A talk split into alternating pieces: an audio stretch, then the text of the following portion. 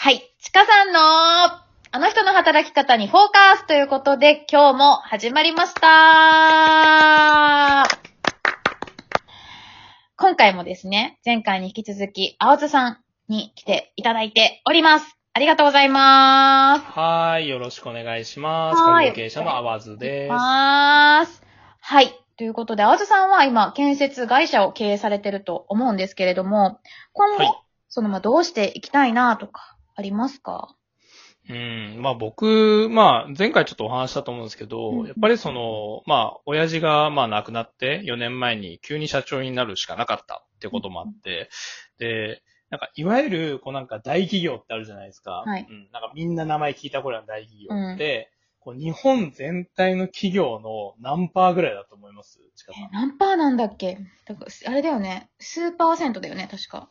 え？そうそう、もうだから、もういわゆるこう、1割にも満たない、10%にも満たないレベルなんですよ。うん。なんかいわゆるこう、一部上場とかね、CM やってるような企業って。ってなった時に、残りの9割、90%の会社って、まあ僕らみたいな、まあ言っちゃなんかあれですけど、なんかいわゆるこう、誰も知らないようなうん名もなき企業、うん、そういうなんか零細企業、中小企業がほとんどなんですよね。うんうん。で、そのほとんどの会社が今どういう状態かっていうと、いわゆるこの後継者がいない状態。うん。うん。かつ、まあ赤字だったりとか、要は経営体制が整ってない状態っていうことで、まあ簡単に言っちゃうと、もう社長の、えー寿命イコール会社の寿命みたいな感じなんですよ。そっか、なるほど。うん、そう。まあこれフリーランスの人とかもね、やっぱ体を資本にしてる人とかもみんな同じだと思うんですけど、そうそうそう。だからこれって、まあ実はその企業としてで考えると、むちゃくちゃリスク高い状況うなんですよ。ん。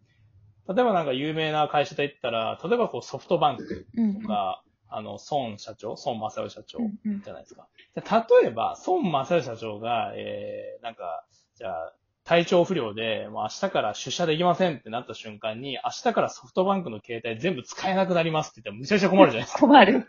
困りすぎる。そうだよね。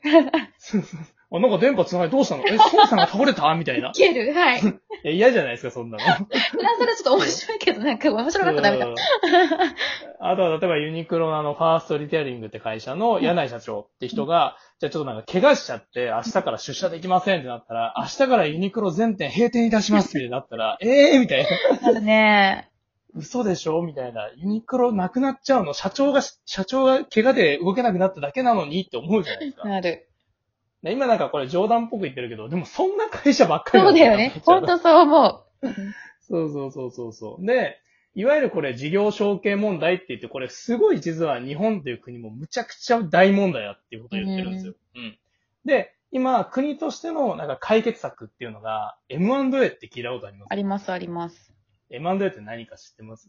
あれですよね。あの、事業を買ったりとか、うんうんうん。そうこですよね。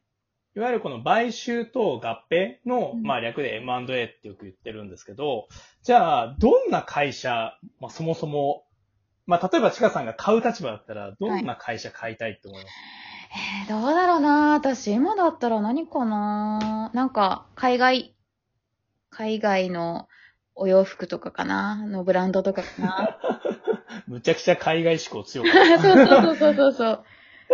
まあ、こっちに入れるとかかなそれをね。あのー、なんで売るとか。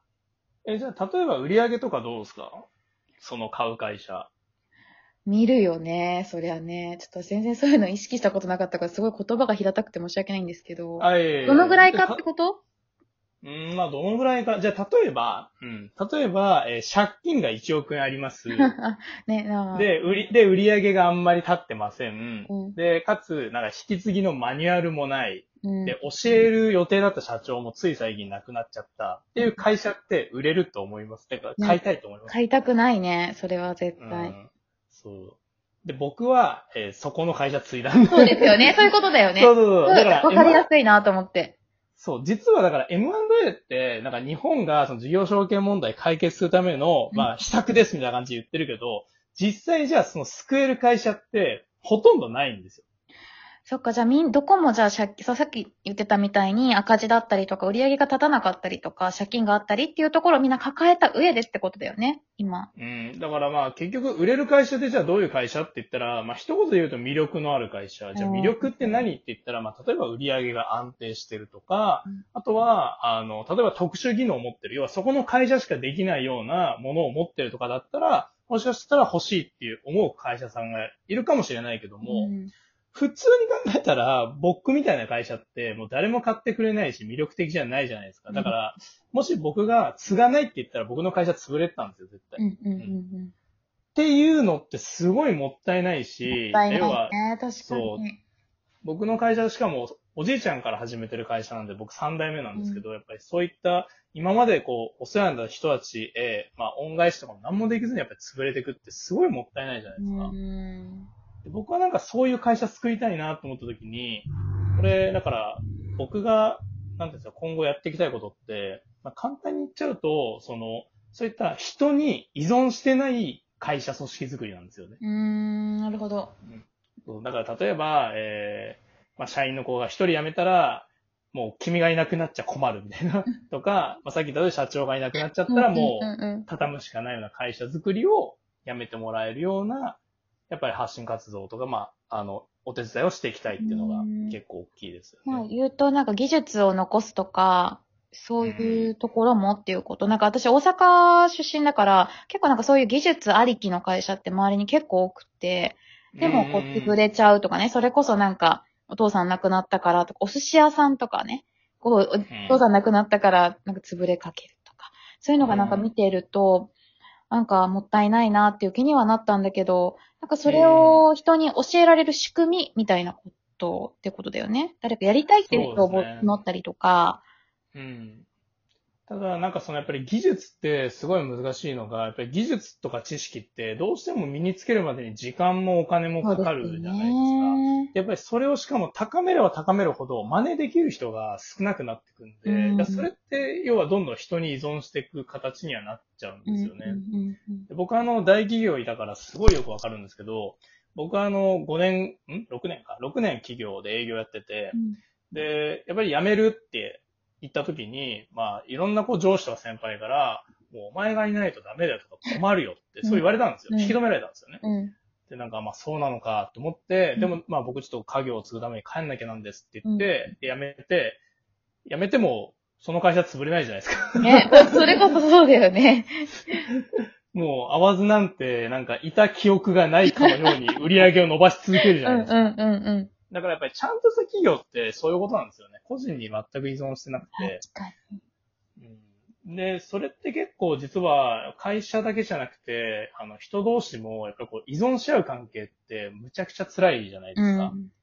ていう、その人がいないと生きていけないとか。恋愛とかもそうだよね、それこそね。あもうそうそうそう。だから結構これって、まあ僕の、やっぱりどう、どうしていきたいかっていうテーマって、実はその人間関係とか、まあそういう恋愛とかも含めて、やっぱりこう、人に依存しない組織体制だったりとか、まあ、そういう人たちと一緒に仕事していくっていうのが、僕はすごいなんか大事なことなのかなと思って、うん。うんまあ、人材に関してもそうですよね。なんか逆にもううちの会社を踏み台にしてくれるような人が現れたらいいなと思ったりとか、まあそんな感じで思ってます。なるほど、ありがとうございます。はい。その依存って言葉出てきても確かになって本当に思っている。でもやっぱ多いじゃない？その会社に依存するとか。うん。うん。まあ、そう逆にね。彼彼氏に依存するとか。それって実家に依ね存するあ、そうとかねそうそうそう、なんか身を滅ぼすんだよね。結局、なんかその、親がいなくなった時に実家にね、もし、いたとしても自分も生活力ないじゃんってなるし、いやそれこそね、生活力のお金の話じゃなくて、例えばうん、家事ができませんとかね。うん。私28まで洗濯できなかったからね、実は。やべえだけどね。やばいじゃん私やばかったんだよ。ほんと洗濯できないし、料理もほぼほぼそんなできないし、うん。だけどまあね、頑張れるっていうのも最近分かってきたところがあって、うん。なんかね、それをだから依存超しまくってたから、全体的に。うん。なんかまあそう、依存ってね、怖いですよね。僕もだから冷蔵庫とかに牛乳入ってんのが実家いるとき当たり前だと思ってて。あ、わかるわか。る。そう、妖精が補充してると思ってましたもん。妖精が補充して。いや、わかる。同性じゃなくて、おかんなんだけど、ね。おかんだよね。おかんがね、補助し、卵もあるじゃん？いつも。うん。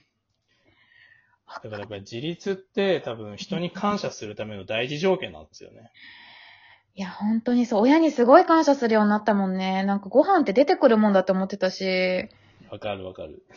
もう掃除ってされてるもんだと思ってた。誇りなんてないと思ってたけど、あるし。